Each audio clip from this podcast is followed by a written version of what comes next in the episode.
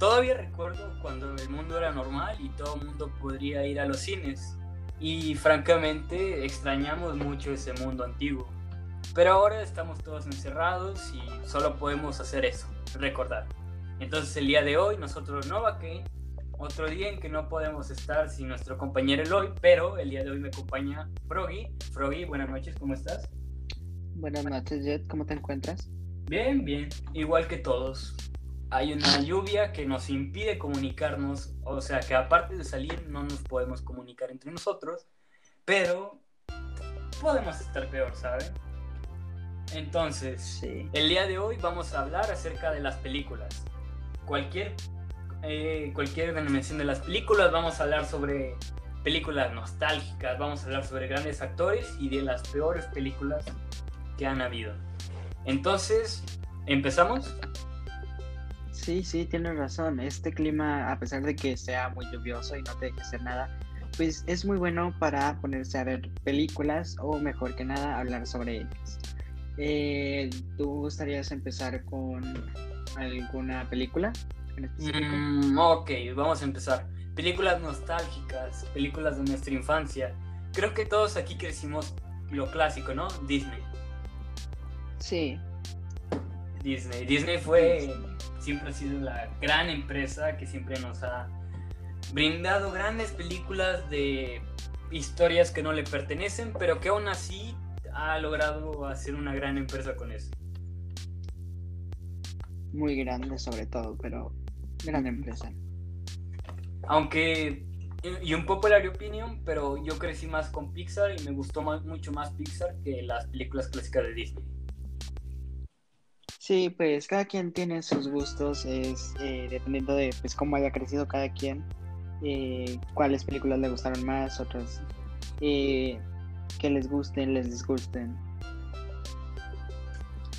¿Tú, tú, por ejemplo, cuáles prefieres? ¿Disney o Pixar?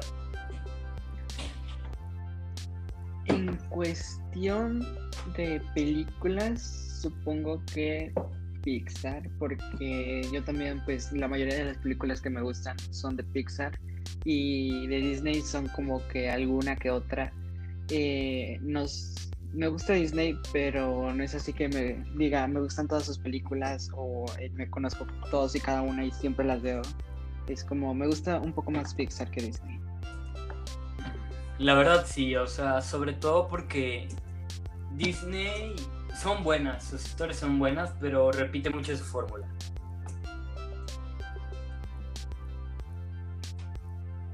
Y bueno, Pixar, pues vaya, tiene pienso yo, o de la forma en la que lo veo, Pixar abarca temas un poquito más serios y un poco más, eh, más grandes que las historias de Disney, porque Disney se basa en lo básico, princesas y cosas por el estilo, y mientras que Pixar habla sobre una familia de superhéroes que tiene y habla problemas sobre la doble moral, habla sobre problemas de la vida cotidiana, habla sobre adaptarse, adaptarse a la vida familiar y eso solo por Los Increíbles, que por cierto es una película buenísima. La 2 no me gustó tanto, pero la 1 sigue siendo una película buenísima incluso hoy en día.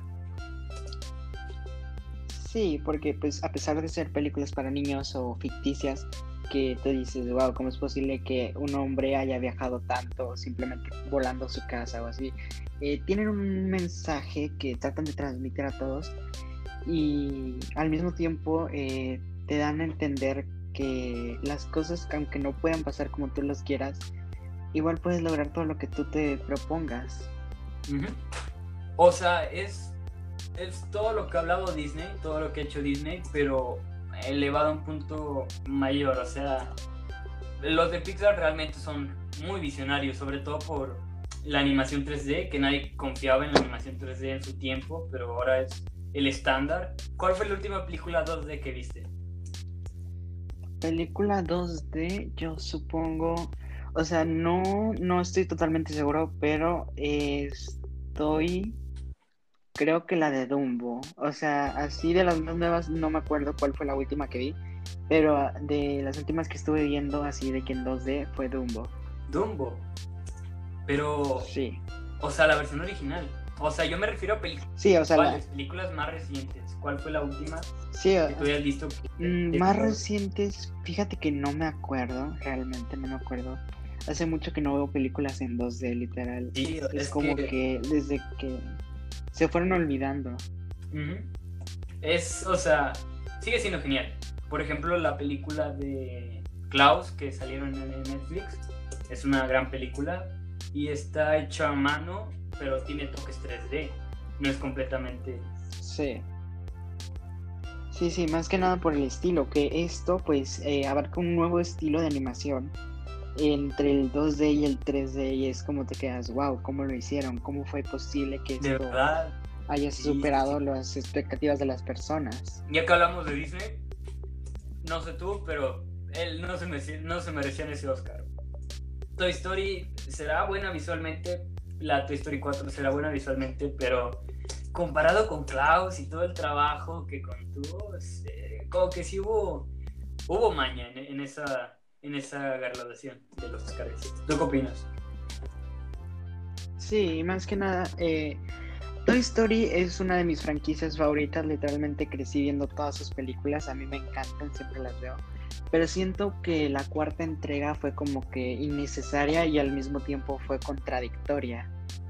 Sí, o sea, ya, Y- ya un poco más, pues se supone que ibas a estar todo el día con la niña, no recuerdo el nombre, disculpen. Este, con la niña que no era Andy, la otra niña con la que se iban a casar supuestamente. Bonnie. Molly, ¿verdad? Con Bonnie, Bonnie. Bonnie, perdón, Bonnie. Sí, Entonces, y luego que Woody pues decida irse a hacer un juguete que me parece genial porque, oye, es bueno el concepto porque siempre habíamos visto a los juguetes pues que querer ser parte de las personas, pero el hecho de decir un juguete, no, yo soy un juguete libre y no quiero que jueguen conmigo, no es mal el concepto. Tal vez la forma en la que fue utilizada no fue la mejor. sí, más que nada porque, o sea, si lo ves por el lado así de, pues, de la historia, más eh, concentrándote más en lo que dicen, el mensaje que quieren dar, es como muy contradictorio porque las primeras tres entregas, pues Woody, su único deseo de lo que quería hacer era pues pertenecer a un niño y en la cuarta entrega pues es como cambia todo lo que él creía, o sea, literalmente fue algo vacío porque se dio cuenta de que los niños pronto lo iban a desechar y decidió ser libre y es como todos sus ideales, todo lo que él creía, literalmente se fueron a la mierda, simplemente por, no sé, o sea, de un día para otro cambió de pensamiento. Mm, No tanto para otro, o sea, como que también, o sea, tenía las ideas desde, estas ideas creo que desde Toy Story 3, no sé, quedó con un trauma por el jardín de niños, algo por el estilo. Pero bueno, volvamos al pasado, ¿va? Películas de nuestra infancia. Ah, pues sí, íbamos al cine y tal, vimos las películas en su momento, pero yo las películas que más disfruté, aparte del cine, claro, fue, por ejemplo, en Cine Cartoon o las películas que pasaban en Disney XD. O XD. ¿no? Sí, no, esas también están muy padres. De hecho, el otro día te estaba, estaba comentando contigo la película de La Calabaza Mágica que, güey, yo tenía mm, Ah, mucho sí. preguntando a la gente, oye, ¿habrá- ¿habrá sido una película de una... Yo sé, yo no me acordaba, pensaba que era una pera. Entonces, una pera mágica. No, nunca he oído. Ah, es que era una película china. sí, es que también, Porque ajá, hasta ahora me doy cuenta que hay calabazas con esa forma, pero en el niño decía, eso no es una calabaza, será algo de la traducción.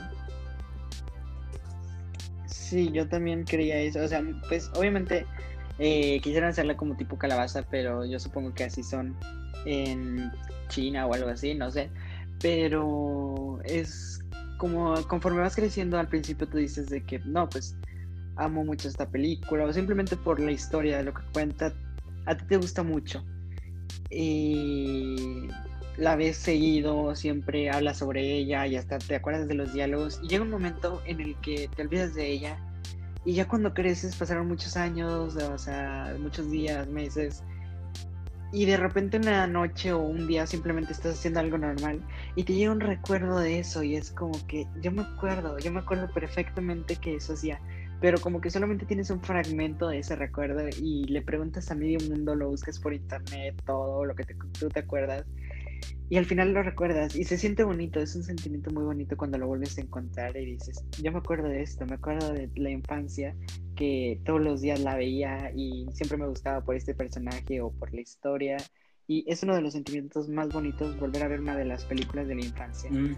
Eh, o este, o sea, por ejemplo, regresando al tema de la película, esta película que le estamos dando de ejemplo, yo la veía porque a cada rato la pasaba en Disney sin parar, o sea, era continuo. Había veces que la vi más de cuatro veces, puedo asegurarte que la vi más de cuatro veces.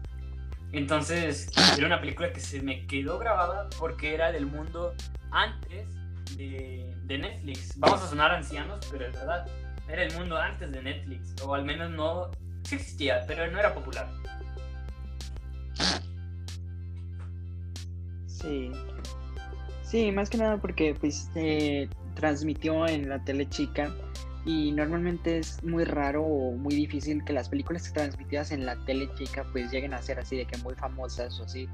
Eh, porque una pues no, quieras o no, no lo tomaba en serio, decías, nada, pues está en la tele.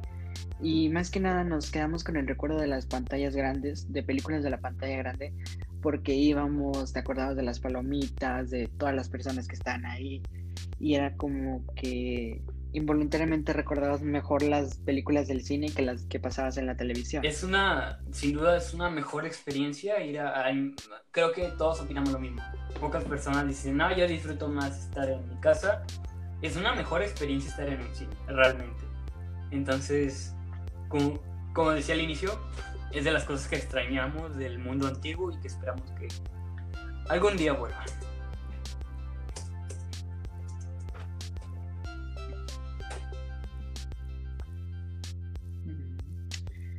Eh, ¿Alguna otra película que tú eh, quieras, no sé, mencionar? Demasiados ejemplos y no puedo decir nada. películas que me marcaron grande, grande la infancia. no sé, ya, bueno, no tan infancia, ya, ya estaba entrando a secundaria. Entonces era el sexto de primaria o en vacaciones, antes de entrar a primero de secundaria. Hay una película de Robin Williams, está buenísima. Es sobre la sociedad de los poetas muertos. ¿De qué trata? Nunca había escuchado. Es buenísima, incluso está, está en YouTube, no de buen, tan buena calidad, pero pues está en YouTube, ahí por si la quieres ver, y está en Netflix, es de Robin Williams, es una gran película. O sea, trata sobre un grupo de chicos en una preparatoria súper exigente, tipo de los años 50, donde castigaban a golpes así, la vieja escuela, ¿sabes? Y eh, dentro de ese sistema tan extraño entra un maestro que es el maestro, ¿cómo se llama? Pickens, profesor Chickens, no, no, perdón, no recuerdo.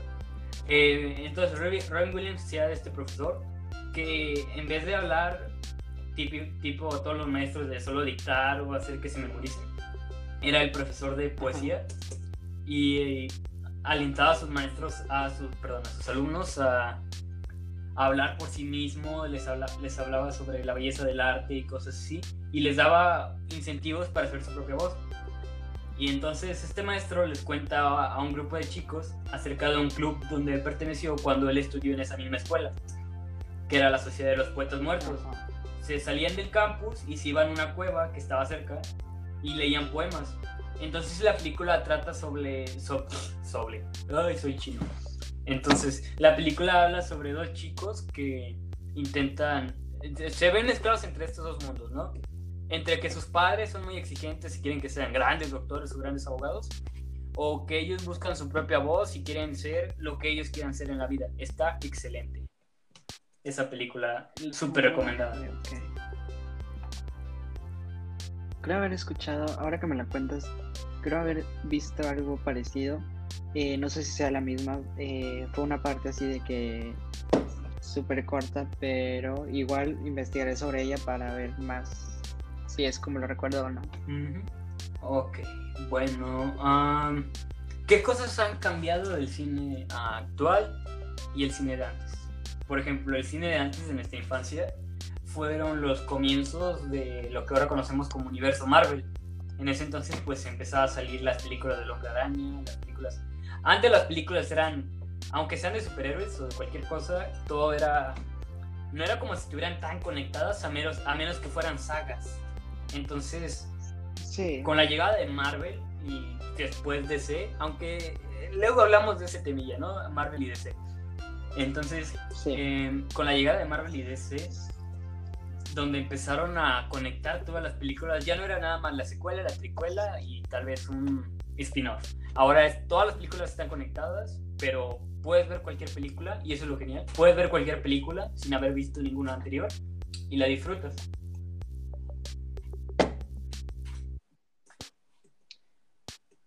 Digo, sí se puede. Eh, otra cosa de las que quiero, eh, bueno, de las que yo pienso que ha cambiado mucho en estos últimos años de las películas es la animación y los efectos especiales. Claro, claro. ¿Cuál- En la, infan- en infancia, ¿cuál era la película con mejores efectos?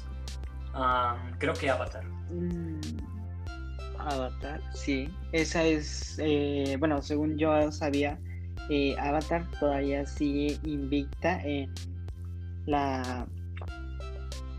mm, ay, ¿Cómo se dice? En la taquilla por ser de las primeras películas, o sea, en tener más vistas que cualquier otra. Incluso creo que iban a decir que Endgame le ganaría a Avatar, pero al final no logró Sí recaudar lo suficiente. Sí, Ajá. sí le ganó. No, de hecho, sí se le ganó. ¿Sí le ganó? Sí, sí Ah, le ganó. No, es que no, Es la película, no estaba muy... es la película más taquillera. Sí, no, es que yo no estaba, eh, ¿cómo se llama? Informado muy bien del tema, pero sí había escuchado sobre eso, que estaba así como que una rivalidad entre esas dos películas por saber quién recaudaba más o así. ¿Tú crees que lo merece en Game? O sea, haber sido la película más Eh, taquillera. personalmente no te puedo decir si sí o si no, porque yo eh, la verdad no la he visto, sorprendente, pero no la he visto. Y aparte de eso, pues no podría decirte si, si lo merece o no lo merece. Por los cortos que he visto, yo creo que sí se debería de reconocer, eh, de reconocer la película, aunque pues de la historia no sabría si decirte si es digna de poder tener el puesto no. ¿Tú qué piensas? A ver, yo sí la fui a ver, pero no fui al estreno porque primero no me daba tanto interés. No soy súper fan de las películas de superhéroes. Sí las veo, las disfruto, son buenas, lo admito, son buenísimas. Ah, unas más que otras, pero sí son buenas. Entonces yo sí la fui a ver una o dos semanas después del estreno, porque ni de chiste hubiera alcanzado a ir al estreno, con toda la Marvel manía que hubo con conseguir boletos para el día del estreno para que no te spoilearan la película. Pero es como que, wow, o sea, todo el mundo la vio. No tiene, porque tiene algo de especial que tú ya la has visto primero. Pero ese es, Sí, es como que pues a fin de cuentas tú también la vas a ver, ¿no? No es como que o nunca sea, la vayas a ¿cuál ver. es la diferencia entre, ya sé, es una gran diferencia por el tiempo, obviamente, pero ¿cuál es la diferencia entre haber ido al estreno y decir, ah, pues no importa, yo la veo, yo la veo después, la veo pirata en internet o la compro el CD oficial con un póster o algo por el estilo. Ah, ¿viste Infinity Ajá. War? No, te soy honesto, no vi ninguna de las dos, ni Infinity War ni Endgame. Infinity War es mejor. Yo mm, seguramente va a haber algún alguien que me linche por esto, pero Infinity War es mejor. Sí, no, a mí también por no verlas. Es como que últimamente como que el fandom Marvel, o sea, no es por ofender ni nada, pero ha estado un poquito... No, no, no te preocupes, Eh. estamos aquí en este podcast, nosotros no conocen nuestro nombre y entonces Sí, no, últimamente como que el fandom Marvel ha estado un poco agresivo en cuanto a personas que están apenas adentrándose en este tipo de cosas de las películas y todo eso. Y es como, ¿no la has visto esta película? Ah, entonces no eres verdadero fan y es como que, oye, espera, yo quiero darme el tiempo porque no es como que de chingazo me quiero tirar todas las películas de Marvel, toda la saga. Es como, yo quiero darme un tiempo para pensar, para ver, o sea, ¿cuál me gusta más? Si, me, si en verdad me gusta, porque pues se supone que por eso las empiezas a ver, porque estás viendo si te gusta o no. Sí, eso es algo de todos los fandoms, o sea, o de los fans, siempre hay alguien que es como que muy, muy fan y tiene esa superioridad moral por decir, ah, yo la vi primero o yo conozco más que tú. O yo soy más, yo soy más fan que tú. Por ejemplo, eh, fuera de las películas, yo soy un Beatle maníaco y me gustan los Beatles. Entonces, una vez hablando con un chico que tenía una playera de Metallica y pelo más largo que yo, muchísimo más largo, o sea, le llegaba fácil a los hombros. Me, le dije que me gustaban los Beatles y entonces me, me empezó a hacer muchas preguntas sobre sobre los nombres de la banda, nombres de álbumes así. Y un día me, y hasta que me dijo, ok, dime todos los, los álbumes, pero en orden cronológico como que, wow, no sé, no sé en qué fecha salió, o sea, conozco una que otra fecha, pero hasta ahí me dijo, ah, tú no eres verdadero fan. Entonces, wow, ¿qué es, ¿por qué? Por no saber toda la información, toda la trayectoria de la banda, o toda la trayectoria de las películas, o el nombre de todo el cast, o de en qué, en qué página el Capitán América hizo popó, no sé, lo que sea. ¿Por qué eres más fan que yo si tú se supone, por suponer que tú sabes más? Sí, o sea, eh, bueno, pues yo pienso que todos hemos así como que agarrado la idea de tú eres verdadero fan si en realidad conoces todo sobre ellos. Y pues yo lo que pienso, de, o sea, si eres verdadero fan, no es porque conozcas todo eso, sino que es como que a ti te gusta, no sé, digamos, Ant-Man y The Wasp, que es un ejemplo así. Eh, ¿Te gusta? Está bien, eres un fan de esa película, pero no, o sea, ya si tú decides investigar por tu cuenta de eh, cómo se llaman los actores, su vida, o los cómics, cómo son en los cómics, qué cosas cambiaron, eh, es porque te gusta, pero no significa que por saber todo eso, en qué momento grabaron todo, cómo son los trajes, eh, no te hace más fan o menos fan el saber más o saber menos. Sí, o sea, no debería de haber un nivel de fanatismo. Supongo que si tú eres súper aficionado, pues bien por ti, pero no todos tenemos que estar súper aficionados. A mí me encantaron las películas de Iron Man y del Hombre Araña. Las actuales no tanto, pero las películas de Iron Man y del Hombre Araña fueron con las que crecí, las primeras de Avengers. Pero actualmente Marvel conozco muy, muy por encima, la verdad. Em, ¿Qué más iba a comentar?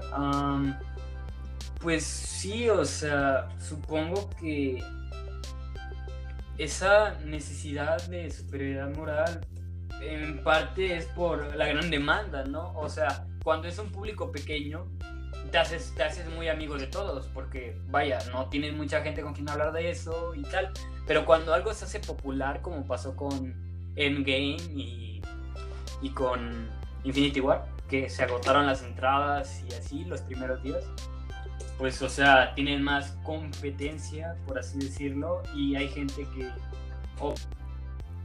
de los de la gente que realmente está muy metida en el universo de Marvel, pues el hecho de que cualquier persona vea y diga, ah, sí, yo soy muy fan de Marvel porque yo fui también al estreno, pero no sepa nada de los cómics, no sepa nada de, el, de la historia de Marvel y así, pues es razonable decir, oye, tú no eres tan fan, o sea, te apenas te estás metiendo, pero tampoco es como para hacer, decir, ah, yo soy especial porque yo vi la película unas horas antes que los demás.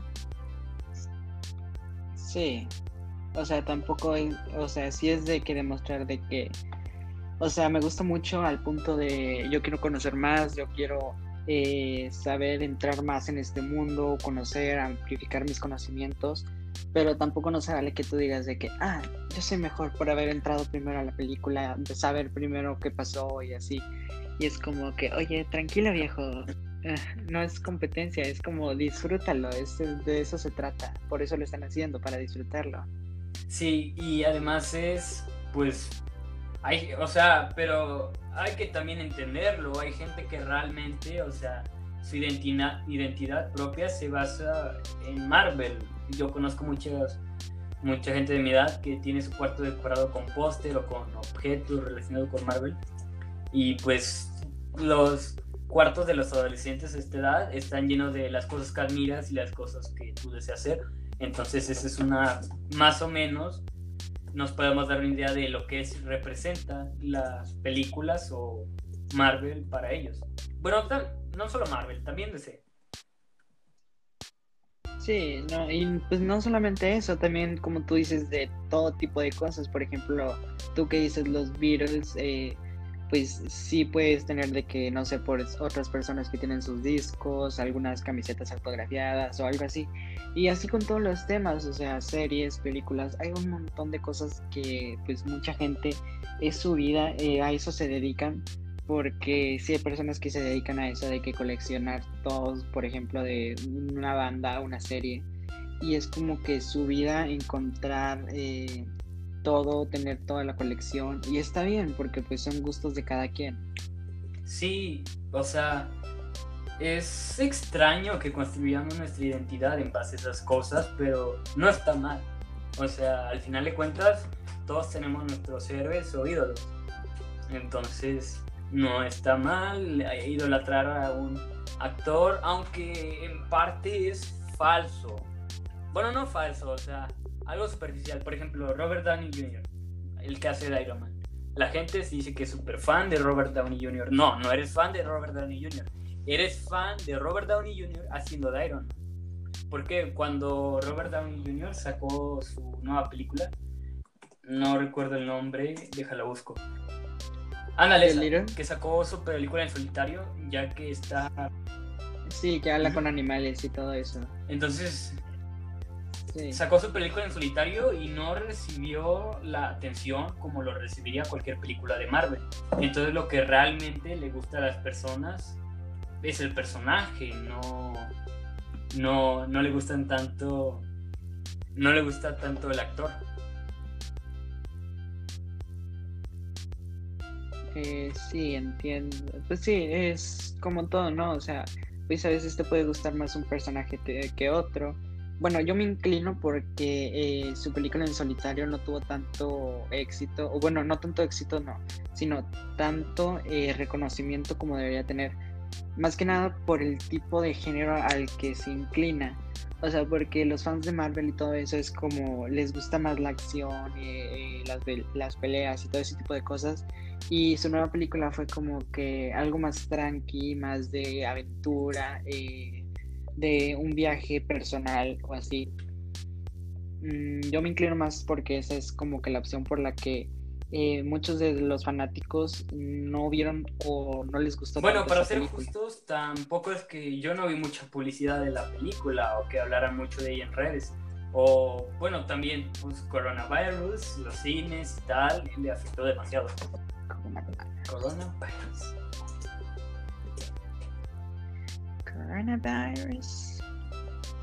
Mm, sí. Ok, bueno. ¿Alguna película que tú quieras comentar de tu infancia? Nos salimos un poco de la película. Digo, nos salimos un poco de Sí, nos salimos demasiado, pero pues el punto es los chavos. Demasiado. Entonces, ¿alguna película de tu infancia que tú quieras mencionar antes de concluir esta sección? Mm, Alicia en el País de las ¿Animada o la, real, cosa? Live action. Estaba cool, ¿eh? Estaba live action. cool. De donde salta con una espada y decapita sí, un bueno. Wow. Sí, esa parte es que... Y más que nada, bueno, esa es una de mis películas favoritas de Disney. Vi la original, vi, o sea, la de caricatura y la acción, las dos me gustaron, estuvieron muy padres. Y me puse a pensar, o sea, ese momento no me acuerdo exactamente bien la fecha en que se estrenó. Yo sí, yo sí, estoy en eh, primaria. Pero ya está en quinto de primaria, eso sí me acuerdo. Porque la fui a ver con una amiga y está en quinto de primaria.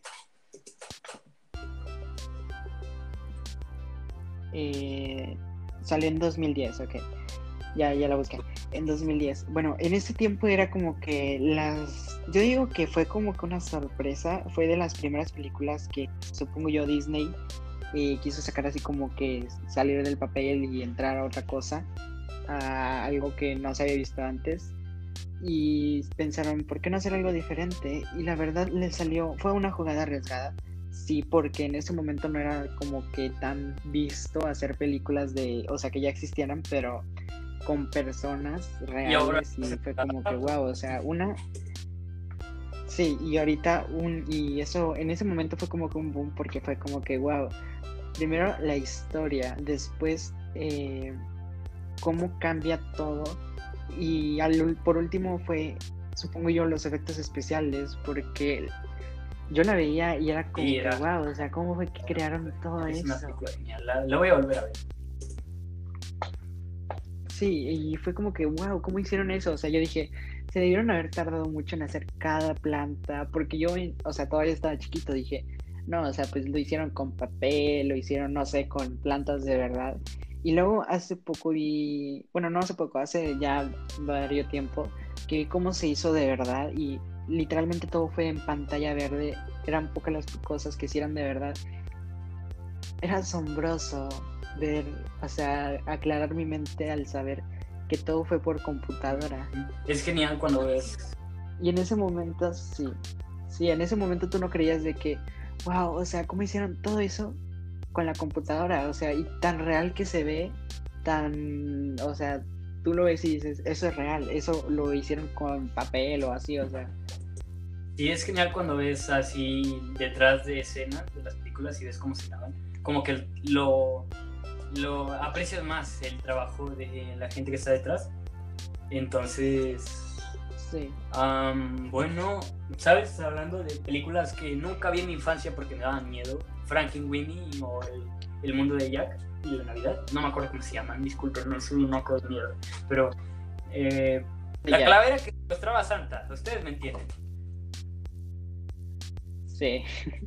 Eh, no las vi porque, vaya, me daba miedo por la estética, claro. Se ve, no es el típico pajarito cantante de Disney, pero son grandes películas y luego para stop motion, que es paso por paso y todo el tiempo que se tardaron en hacerlas, creo que mucho trabajo creo que la productora debería de deberían de hacer más películas como esa y son admirables son realmente admirables Oh, la de el tipo con un perro. Ah, ¿Cómo se llamaba? Que también era stop motion. De. conejos. Frankie Winnie. Ah, no, que cazaban conejos. Eh, no me acuerdo cómo se llama. Sé de cuál hablas, pero no me acuerdo cómo se llama. Esa nunca la vi porque era como que no me gustaba. Ah, a mí sí me gustaba. Era de que le daba una enfermedad de conejo y se volvió un conejo gigante y así. Estaba genial. Estaba genial. Sí. Bueno, entonces damos por concluida esta sesión. Eh, yo quiero hablar sobre las películas esas de stop motion. está bien. Que antes era como, eh, pues sí, de que tú ponías el monito, tenías que tomarle la foto, lo tenías que mover. Y si era, tú te sorprendías porque decías, wow, ¿cómo lo hicieron? o como tú dices también de que en ese momento las películas de Tim Burton pues eran como que un poco escalofriantes para niños y aún así muchas personas lo veían. Eh, de lo que tú decías de que te asustabas con el extraño mundo de Jack y la de Frankenweenie, eh, yo pues personalmente a mí me gustan mucho, eran de que mis películas favoritas, no sé si porque era medio raro en ese tiempo, todavía, ¿verdad? Pero una de las películas, mi favorita todavía hasta en este momento, era Coraline, y la puerta secreta. Esa sí la vi, me, yo me quería valiente por haberla visto, pero es como que, solo tiene botones de ojo, digo, ojos de botones, no es la gran cosa. Sí, y después de que la vi, o sea, cuando la vi fue como que en la escuela por un eh, Día del Niño, Festival del Día del Niño, y todos los que estaban ahí eran como que estaban todos asustados y ya de, what? ¿Por qué se asustan? es como que está súper padre. Que los ratones bailan? Sí, o sea, no es que su mamá se convierte en una bruja. No, bueno, no. Eh, pero sí, y luego leí que muchos niños al momento de que se estrenó la película, muchos niños salieron de la sala llorando. Yo dije, no, bueno, pues es normal, se pueden asustar, ¿no? Pero luego leí que muchos de ellos tenían que ir al psicólogo y yo fue como que, órale, o sea, tanto trauma te puede causar una película de ese tipo. Wow, es que lo genial de cómo influye una película, pero creo que películas que te hayan traumado a ti, en cualquier etapa de la vida. Películas que me traumaron. Al principio de las películas, o sea, yo ahorita soy muy fan, muy fan de las películas de terror, o sea, es como que y más sobre si son sobrenaturales, o sea, o sea, de que el conjuro, la noche del demonio, Anabel, eh, de todo ese tipo de cosas, pero al principio, o sea, es normal que al principio cuando todos somos niños, pues le tengamos miedo a alguien o a algo, y yo literalmente a lo que más le temía no podía ni ver una imagen de él ni nada, eh, porque literalmente te lo juro que me ponía a llorar en ese momento, era Chucky. Jamás las he visto. Sí, jamás las he visto. ni, ni siquiera. Literalmente, de niño me acuerdo, o sea, no sé por qué, si era porque, o sea, la gente le gustaba mucho, no sé, pero siempre las ponían en Navidad y yo me puse a pensar de que, o sea, eso lo deberían de poner en Halloween, ¿por qué lo ponen en Navidad? Y me acuerdo que una vez, o sea, mi hermana me asustó porque estábamos, o sea, ya era Navidad, literalmente, 25 de diciembre en la noche, Nochebuena y estábamos viendo la tele y de repente apareció esa película. O sea, pero como que mi hermana ya sabía porque me dijo, mira la tele. Y yo volteé y en ese momento apareció, o sea, era la primera película. Y en ese momento literalmente, o sea, me puse a llorar como si no hubieran mañana. Y sí, como esas cosas de niño que ni siquiera la podías voltear a ver porque decías, la volvías un microsegundo y no, no voy a dormir bien. Sí, o sea, y luego como tu mente de niño está como que muy activa, te duermes y te lo imaginas, o sea, sientes así como que algo en la colcha y dices, no, ya está aquí, me está agarrando los pies. Todavía, yo no puedo dormir con el Muy inocentes.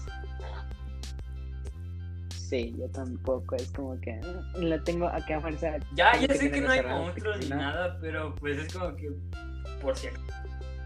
Sí, es como que la, tu mente te engaña, quiere jugar contigo. Pues sí, es parte de la naturaleza humana, porque si no le tuvieron miedo a la noche, a nuestros antepasados nos hubiera comido un tigre y no estaríamos aquí hablando ahora. Pero ah, es extraño.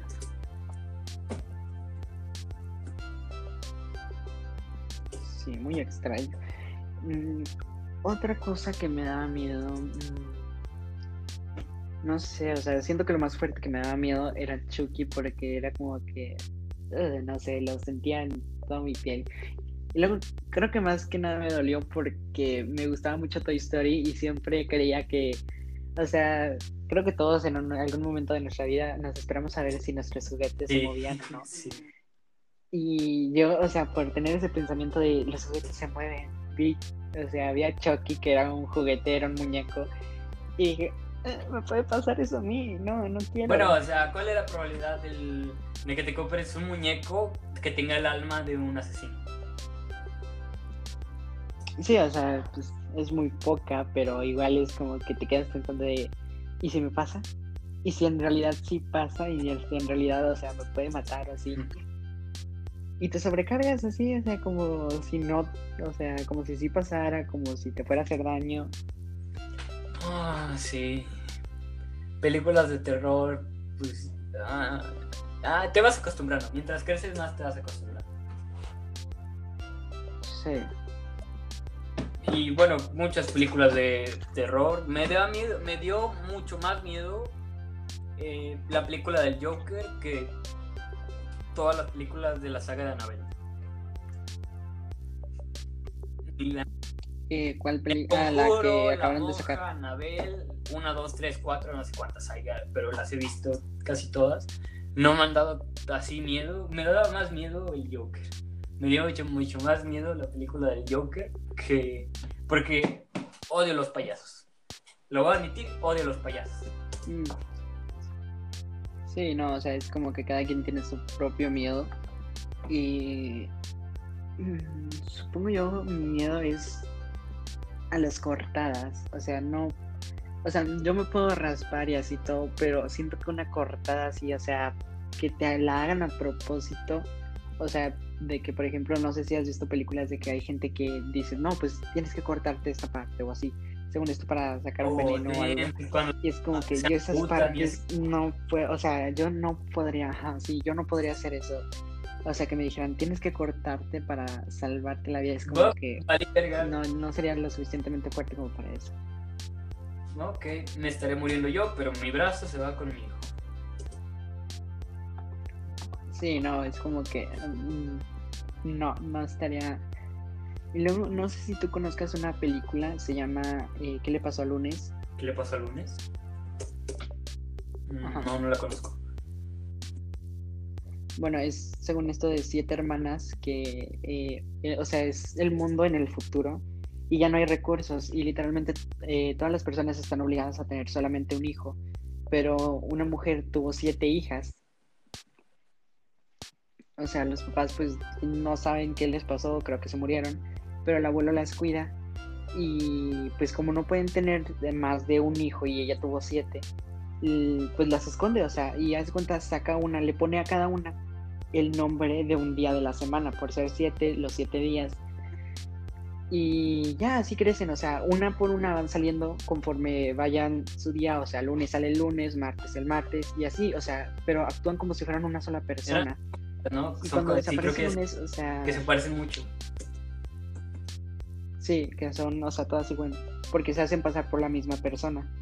Eh, y desaparece el lunes, pero como todas tenían que aparecerse iguales, o sea, cuando eran chiquitas, creo que una de ellas salió a patinar sin permiso y cuando regresó se había roto un dedo. O sea, pero literalmente se vio la escena tan horrible, o sea, porque se veía como la uña y el dedo, o sea, la, punta de su dedo. Oh, y tenía que romperse todas para que se pareciera. Estaba desprendida, o sea, se veía toda la carne y el hueso. Pero lo que, lo que peor se vio fue, o sea, porque como todas tenían que verse igual, haz de cuenta de que el abuelo toma un cuchillo, lo calienta, agarra la mano de la primera niña del lunes, la pone en la mesa y le dice, tú tienes que mostrar el ejemplo a tus hermanas y literalmente le corta el dedo a la niña. O sea, para que todas sean iguales, le corta el dedo a todas y cada una. Maldición. Ay, no. no. Y fue como que, órale, o sea, qué fuerte. O sea, y en ese momento la vi. Y yo, a pesar de saber de que dije, no, pues no es real. O sea, veía como que algo así de. Me dieron náuseas, de ah, así como que de, dar y. Ya lo había visto. como que, oh, también tengo ese sentimiento sobre esa película. Ok, ya que estamos entrando a lo tenebroso, lo perturbador, vamos a hablar, ya hablamos de las cosas buenas, de todo lo que nos da nostalgia y tal, vamos a hablar de películas malas. Para ti, ¿cuál es la peor película de la historia? Mm, peor película de la historia.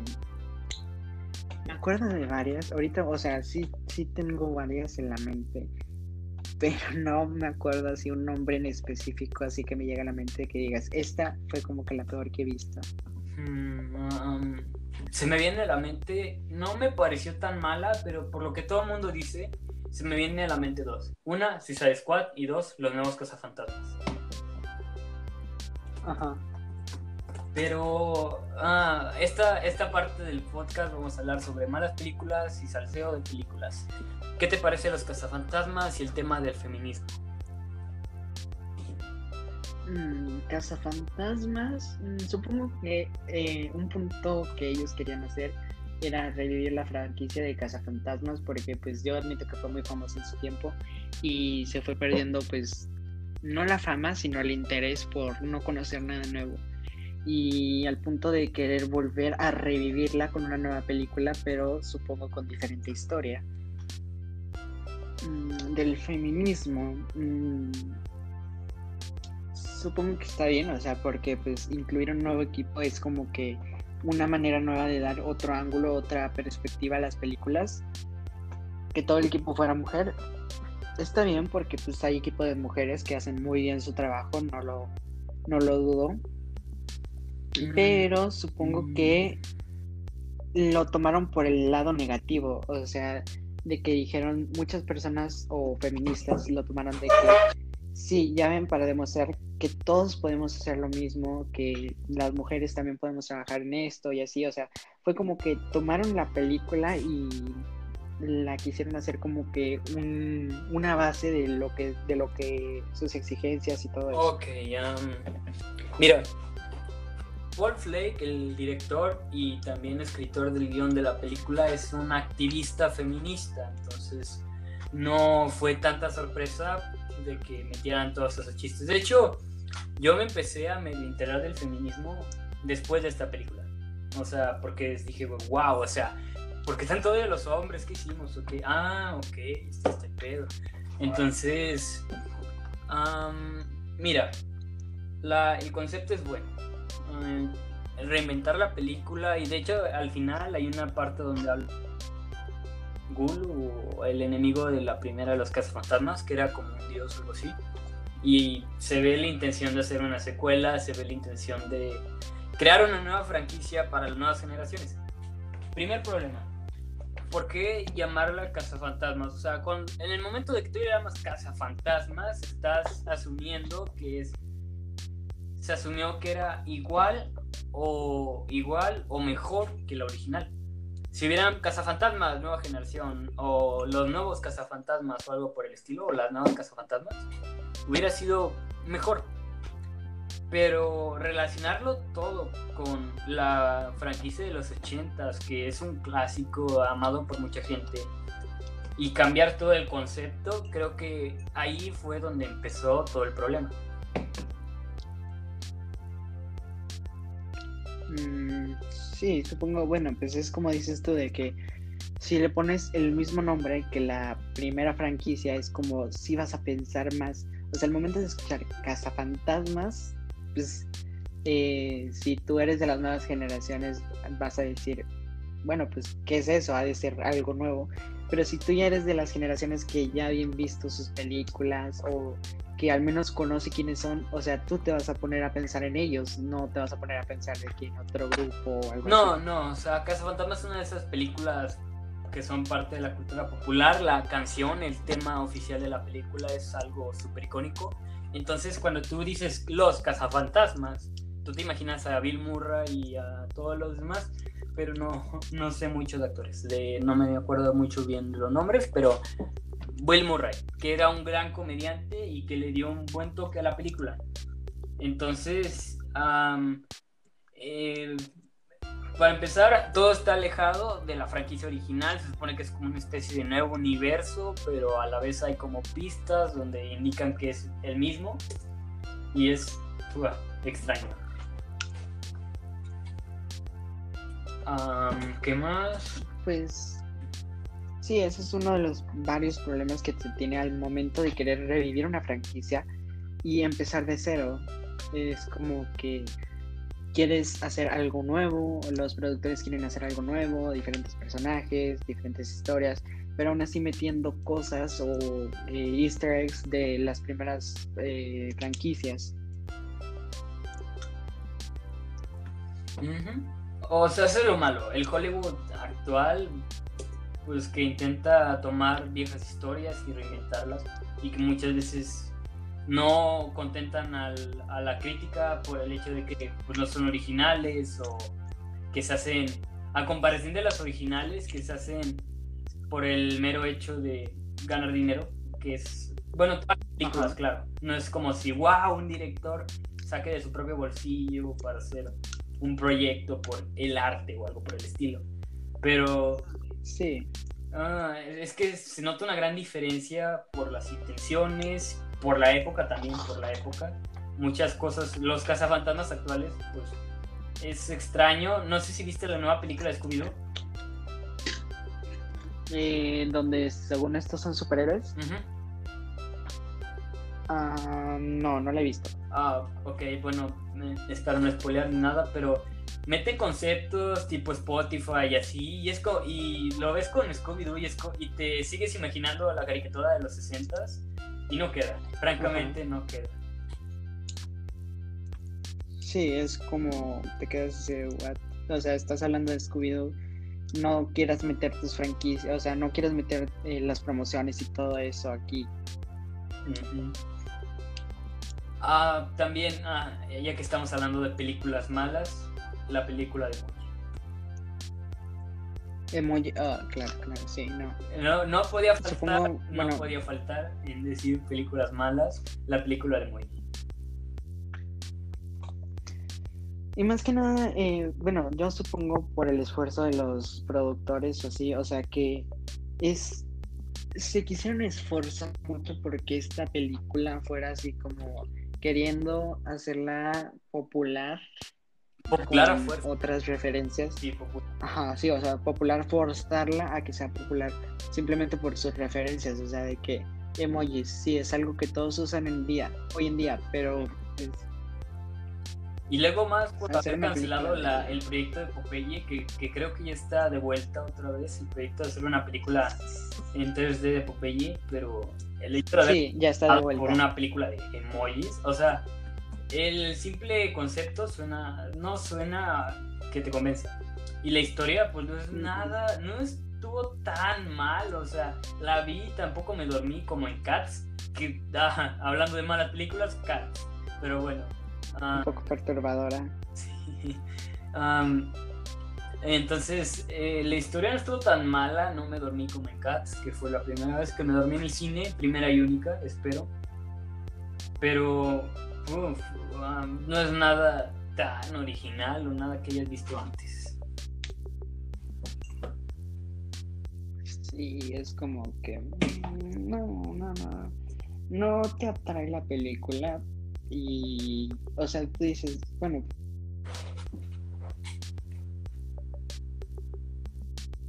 Sí, sí, te escucho, te escucho. no es que se, se cortó un poquito. Eh, tú dices, bueno, pues hay que darle esa oportunidad, ¿no? Al menos de que, pues, saber de qué... Pero ya conforme vas pasando, es como que... mm, no, gracias. No me gusta tanto. Mm, pues sí, o sea, referencias forzadas de que, wow, están hablando de emojis y nosotros somos chavos y me identifico porque yo usé emojis. Just Dance, Spotify, todo ese tipo de cosas. Es como Just que- Dance Revolution y es como que sí. eh, es como ver a tu abuelo usando Netflix es como que wow o sea no no no sabes de lo que estás hablando no sabes qué estás usando Sí. Eh, otra que acabo de recordar que fue mala fue la de Marte necesita mamás. esa me gustaba de no sé por qué me gustó o sea no sé por qué tanta mala crítica a mí me gustó Sí, o sea, hay algunas películas es- que tú dices. demasiado realista como el primer tráiler de Sonic el demasiado realista Sí. Sí, supongo que, o sea, fue como que eh, un punto que dices demasiado realista y otro es, eh, supongo yo, avanzada para su época. No sé, no me acuerdo perfectamente cuándo fue que salió. Creo que salió por 2010 por ahí. Pero que fue cuando estaban empezando más o menos las películas animaciones en 3D. Y fue como que yo supongo que un poco forzado el querer hacer ya después de todas las películas 2D, digo 3D. Eh, yo supongo que fue un poco forzado para su tiempo. Y hace nueve años, 2011. Y estoy viendo aquí las críticas. 4.9 de 10 o 3.3 de 5.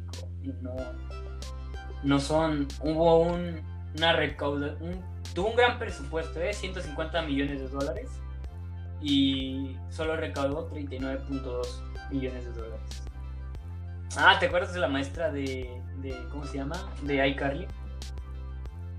La que tocaba la cosa escocesa. Sí. Ah, Era, ella es parte del reparto.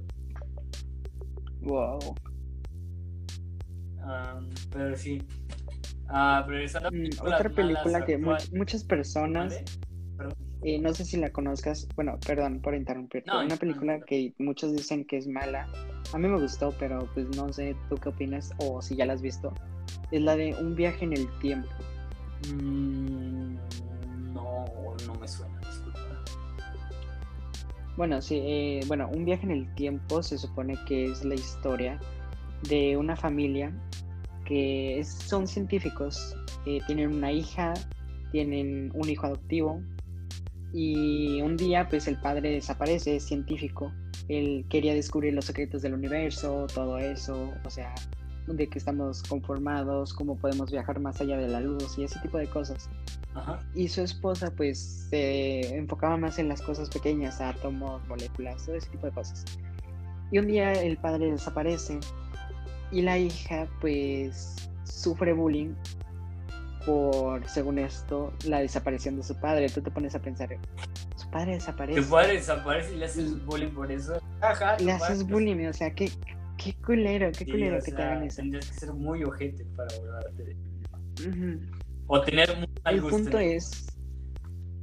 el punto es que muchas personas la humillan los maestros incluso porque según esto dicen que no es inteligente, o sea, sus padres son eh, super genios, dotados, y muchas personas, eh, o sea, todas la humillan porque dicen que es como que una tonta, siempre reprueba sus exámenes y así. Pero su secreto es que, o sea, no es, era inteligente porque si es, es inteligente. Oh, ya sé cuál habla, cierto, cierto. Sí la vi, sí la vi. Ajá era inteligente, pero, o sea, no de la forma en la que era más inteligente que todos, pero no lo demostraba porque era como que no, no quería mm, hacerlo. Era a propósito que pues fallaba, sabía las respuestas pero fallaba. Y que el papá, el papá, desapareció en un planeta que él había descubierto y que eran tres viajeros estelares y su compañero de clase, sí, tres señoras. Viajaban el planeta para combatían como seres malignos así y rescataban al papá.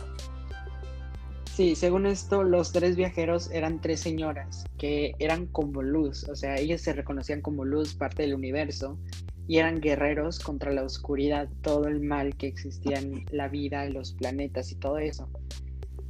Y según esto la trama, eh, pues cuenta la historia de la chica, cómo conoce a estas tres señoras. Su hermano es un genio dotado, según esto, el más inteligente de, todo el universo.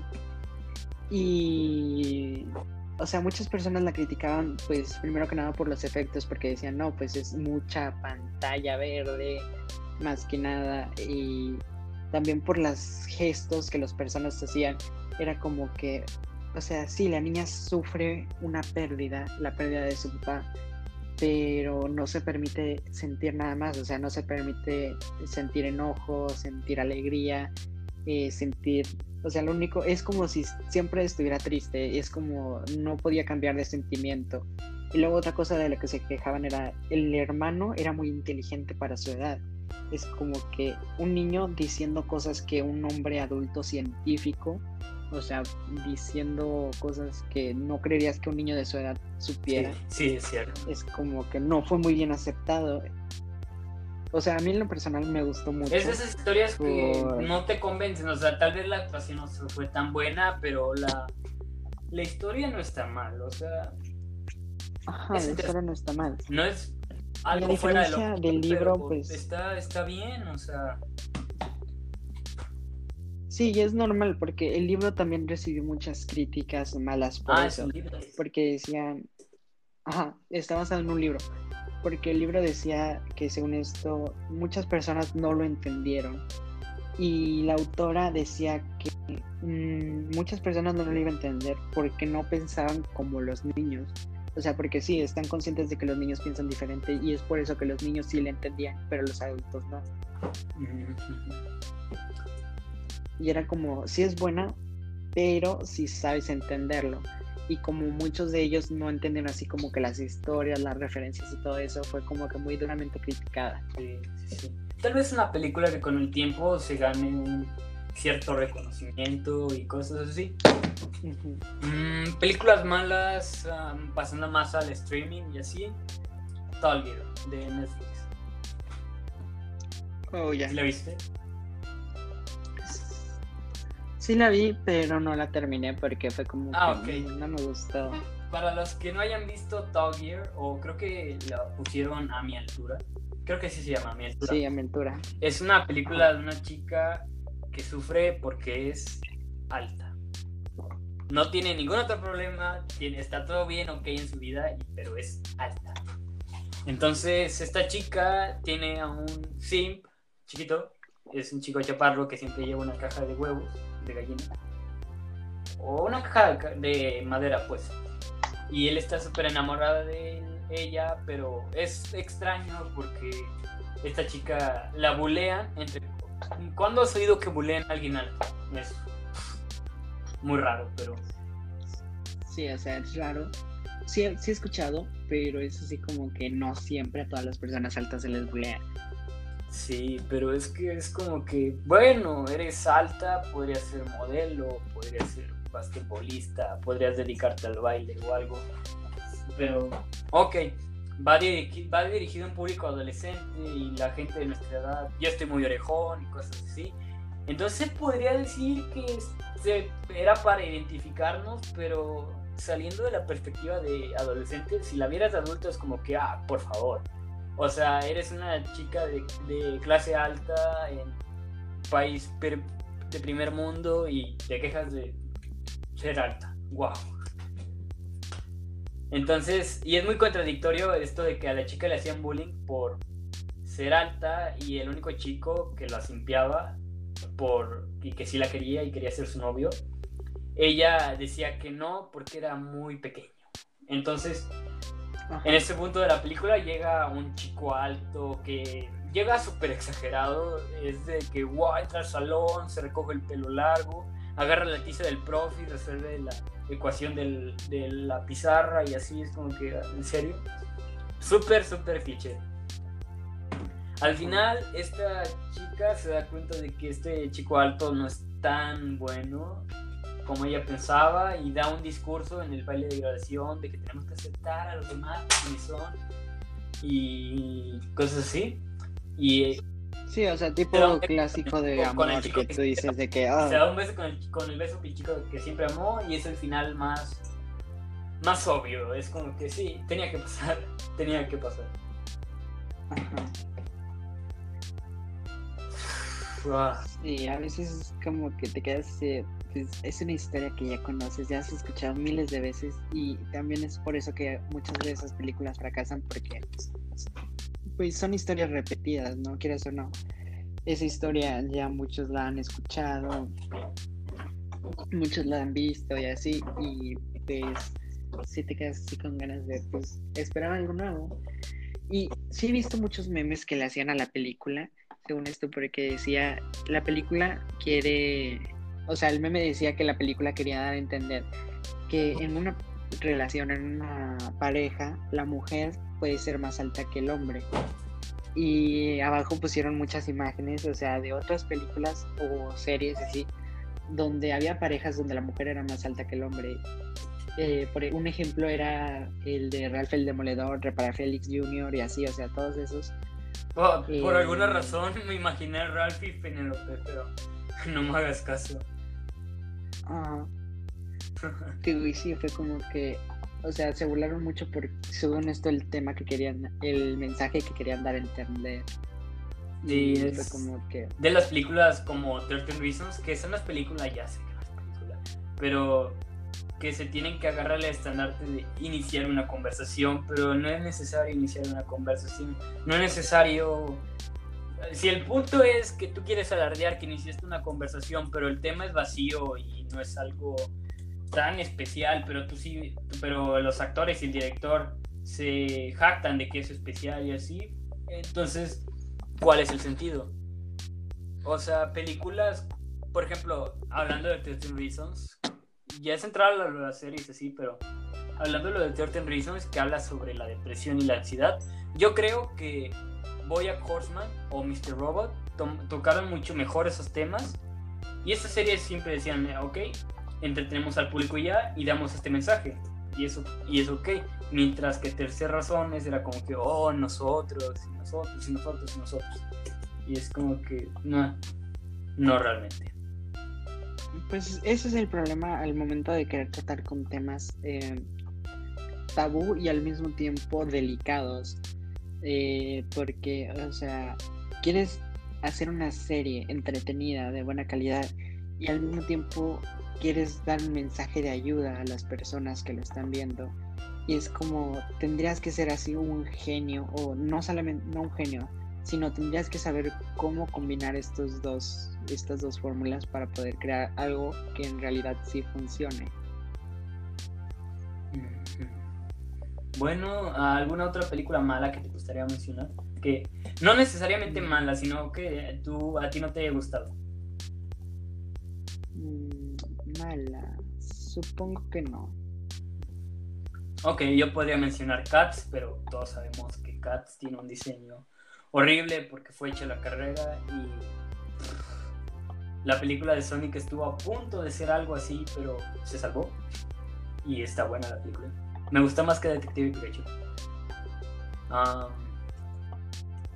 bueno, vamos a hablar de grandes actores. O sea, verdaderos buenos actores que realmente han hecho grandes papeles. Empiezo yo, ¿va? Mira, mis actores favoritos que han hecho muy buenos papeles sería Robin Williams. Ya dije La Sociedad de los Poetas Muertos, ha hecho este Parche Adams, ha hecho películas. Bueno, Yomanji. Yomanji es una muy buena película. La original. No con la roca. La, ese también está divertido, pero esa es mi opinión. O por ejemplo, artistas como Jim Carrey que han pasado de la comedia, de la comedia hacer cosas como el show de Truman. ¿Has visto la película del show de Truman? No. Ah, es de un tipo que, bueno, toda su vida está planeada porque es de una serie de televisión. Haz de cuenta que él vive con una especie de domo donde todas las personas a su alrededor son actores y todo es un escenario. Y poco a poco se va dando cuenta de que la vida, su vida es falsa y así y intenta escapar de esa realidad y habla mucho sobre sobre la cómo aceptamos nuestra realidad así de fácil y es, es una gran película. O por ejemplo, bueno, Jim Carrey que ha tenido algo de polémica porque no, no tiene la mejor cordura y por lo que le pasó a su a su esposa porque ella se suicidó pero eh, eh, mucha gente está convencida de que, que, él la mató o algo por el estilo. Pero bueno, no vamos a entrar mucho en ese tema. Entonces, creo que un buen actor, además de tener, bueno, a ver, además de convencerte en el papel, te convence como persona. Sí. O sea, un buen actor que realmente se abre al público en general, que no lo ves como esa ese, esa visión mística que tenemos de los actores como algo inalcanzable, que con ropa lujosa, que van a premios y fiestas y así. Cuando se abren más, creo que es mucho mejor y terminas encariñándote más con ellos y con sus papeles. Sí. Digo, sí, o sea, mientras más conoces de, de, de ellos es como que más te encariñas, más quieres saber sobre ellos y al final dices, vaya, o sea, y te agradan más de lo que tú creías o a veces dices, bueno, no son lo que yo esperaba. Por ejemplo, ¿tú cuáles dices que crees que es el mejor actor para ti? Mm, mejor actor. Mm, diría, o sea, para mí, yo supongo que para mí sería como Johnny Depp. Johnny Depp no es buen actor. Sí, que a veces, eh, bueno, pues muchas personas lo critican que dicen de que pues sus personajes son casi los mismos, actúan de la misma forma, eh, pero pues yo siento que es como que más su estilo de, de cómo actuar, eh, de cómo darle vida a los personajes. Y tiene carisma, tiene carisma Johnny Depp, tiene mucho carisma cada quien tiene su propia manera de trabajar y pues se supone que esa es como su manera de trabajar, su manera de hacer a los personajes, de darle vida. Es que es algo que no puedes hacer inevitablemente, o sea, pensando más como en un actor, pues ah, ah, sobre todo por el tipo de personajes que lo dan, o sea, realmente los papeles de Johnny Depp, pues eh, la personalidad no se diferencian tanto de Jack Sparrow, o sea, entonces, por eso creo que es fácil confundirlo. Mm, hay actores que pueden cambiar por completo la forma en que se les ve. Se me ocurre ahora mismo este Adam Sandler. Ajá. O sea, siempre se le ve como el actor inmaduro de que ja, o sea, como en películas como Ese es mi hijo y cosas por el estilo, o son como niños, pero que actualmente ha tomado más en serio su vida como actor y por ejemplo en la película reciente que, lanzó, que lanzó para Netflix, ah, se me ve el nombre, pero está buenísima, sobre el vendedor de joyas, no sé si la viste. La de que eran como estaban en un barco, ¿no? Con su pareja o algo así. Ah, esa sí, esa sí, sí es esa, pero es como, ay, deja buscarlo. Ah, soy, a ver, eh, Diamantes en bruto, claro, claro. Diamantes en bruto. Ah, wow, o sea, es un papel que jamás te esperarías de alguien como él. Tú piensas en, en él como juntos, eh, ¿cuál era la película? Casados de mentira, como si fuera la primera vez, casados de mentira o son como niños. Pero en esta película, wow, qué, qué gran papel, en serio. Es un joyero una apuesta de alto riesgo, una ganancia inesperada. Pero antes debe lograr un equilibrio entre las empresas, la familia. No es nada parecido a su papel y realmente se ha reivindicado. Es película, de verdad. ¿Algún papel o algún actor como que retransforma. Me lo repites porque literalmente te juro que se cortó. Digo, ¿me lo puedes repetir porque se cortó todo? Ah, perdón. ¿Algún, ¿Algún actor que conozcas tú que se haya vuelto mm. mejor de lo que era antes? ¿Que haya mejorado? De actores, yo no conozco mucho, la verdad. Eh, no soy así como que el tipo de persona que busca lo que son pues, actores en sí. Pero... Mm, vaya, eso sí es como que... Mm, digamos... Eh, Stranger Things. Eh, Stranger Things. Wild Heart. Wild Heart, sí. Oh, porque, o sea, mm, bueno, es así como con ejemplo. Yo siento que ha cambiado eh, su forma de, de actuar porque últimamente he visto varias de sus, o sea, películas y series en las que aparece.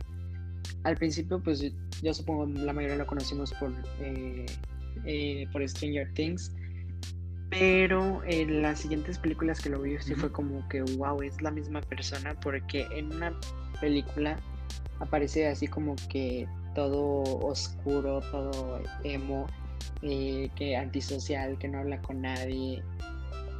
Y fue como que, wow, o sea, es la misma persona que yo estoy viendo.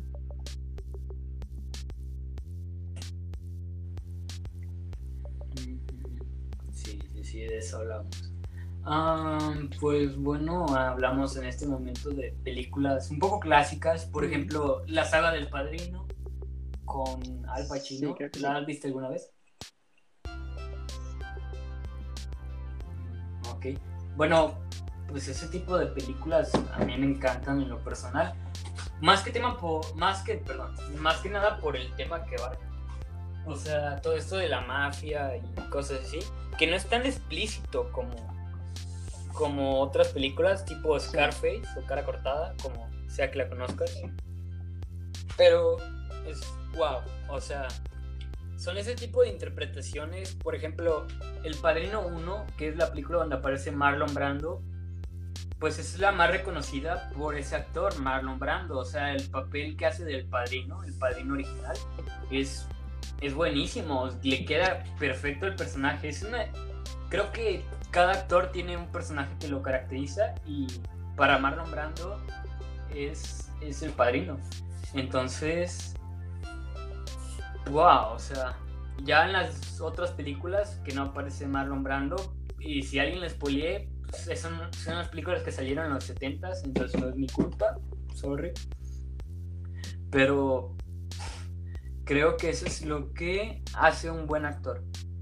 Marcar una, robarse todo el protagonismo de una película y, hacerlo la esencia de esa película. Cuando piensas en una película, pensar inmediatamente en un personaje y en ese actor.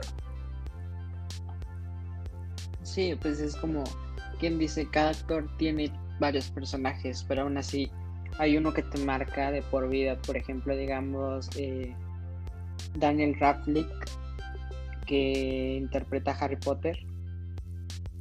En las películas, obviamente. Mm, claro. No, ha hecho, otro, ha sí, ha hecho otros papeles, otras películas, pero por su papel de Harry Potter eh, es como que, o sea, tú lo ves y dices, ah, hizo Harry Potter. Sí. Es Harry.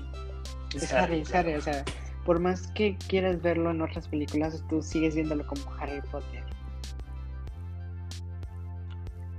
O sea, y tú dices de que, bueno, pues qué otro tipo de, de, ¿cómo se llama?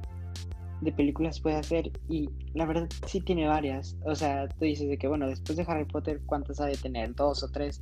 Y sí, o sea, tiene como varias, tiene como 25 más o algo así. Y es como tú dices, wow, o sea, yo siempre, si eres fan de Harry Potter, pues tú dices, wow, yo siempre lo vi como Harry Potter, o sea, nunca lo vi como otra persona. El momento de ver otras de sus películas, de sus series, dices, órale, ¿cómo puede cambiar? Sí, aunque bueno, no siempre, no siempre es para bien, porque hay actores que, hay actores que son buenos y tal, pero no se logran despegar de su personaje. El que se me ocurre, Christopher Lloyd, el que hace del profesor Emmett en la saga Volver al Futuro. Hizo otros papeles, pero jamás logró hacer algo tan tan marcable como su papel en Volver al Futuro. Sí, es, o sea, lo mismo que, o sea, al principio hacen su debut con un con una serie, una película y ese personaje es como que con el que inicias, con el que te das tus referencias sobre esa persona.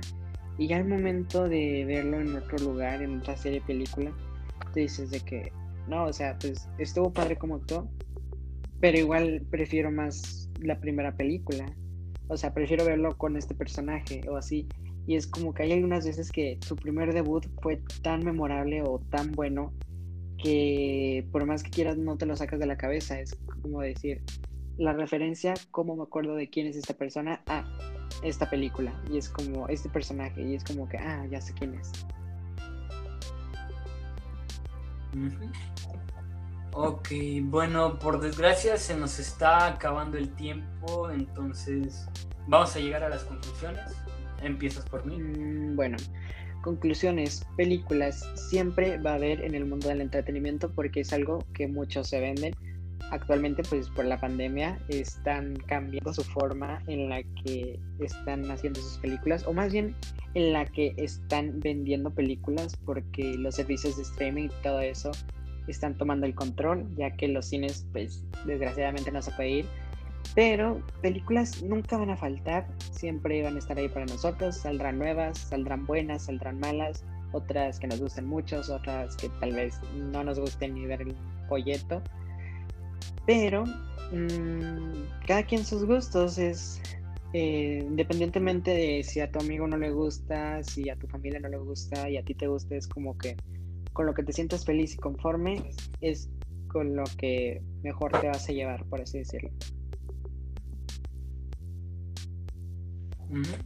Ok, mis conclusiones serían, no se dejen llevar al todo por las opiniones de las películas porque todos somos diferentes, interpretamos, el cine es un arte, entonces todos interpretamos las películas de diferente manera. Puede ser que a unas personas Tal Gear, por ejemplo, represente algo o se sientan identificadas con el personaje y será algo que nosotros tal vez no podamos apreciar o no podamos ver. Pero tampoco hay que irnos al extremo y sobrevalorar o poner en un pedestal una película y decir que es lo mejor del mundo como si tal película fuera mejor que Tarantino y, cualquier otro director o actor. Entonces, y segundo, pues esperemos que con esto de la cuarentena sería genial, para concluirlo así, el gran cierre, sería genial que volvieran a abrir. Jamás he ido a uno, pero sería genial que volvieran a renacer los autocinemas. Sí, bueno, antes de terminar, según yo tengo entendido, que por donde estamos van a, están dando la idea de abrir un autocinema. Oh, sí, Supongamos que hay que esperar. No, sí, que funcione. Hay que esperar a ver qué tal sale, porque pues siendo esto retomar la Solo habrá que esperar. sería como esperar a ver qué tal lo manejan las autoridades y ver si es fiable o no volver a traerlos.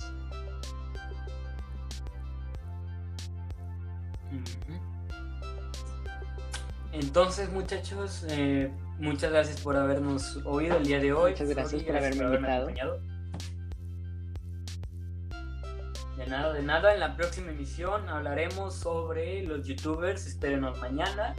Em, esperamos subir podcast de manera un poco más organizada y un poco más con más personas y esperemos que Eloy nos pueda nos pueda acompañar la próxima vez.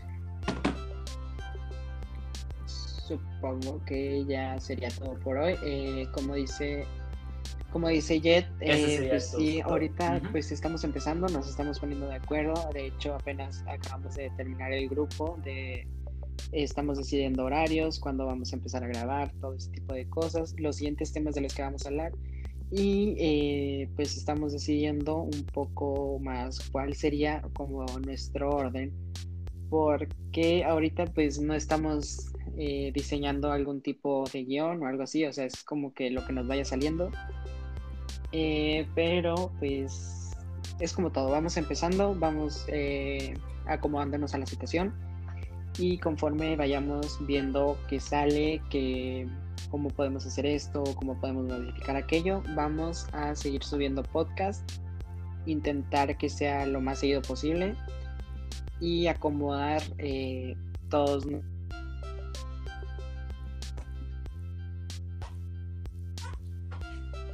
Así es, recuerden que todo esto lo hacemos por simple entretenimiento, no solo para ustedes, también para nosotros.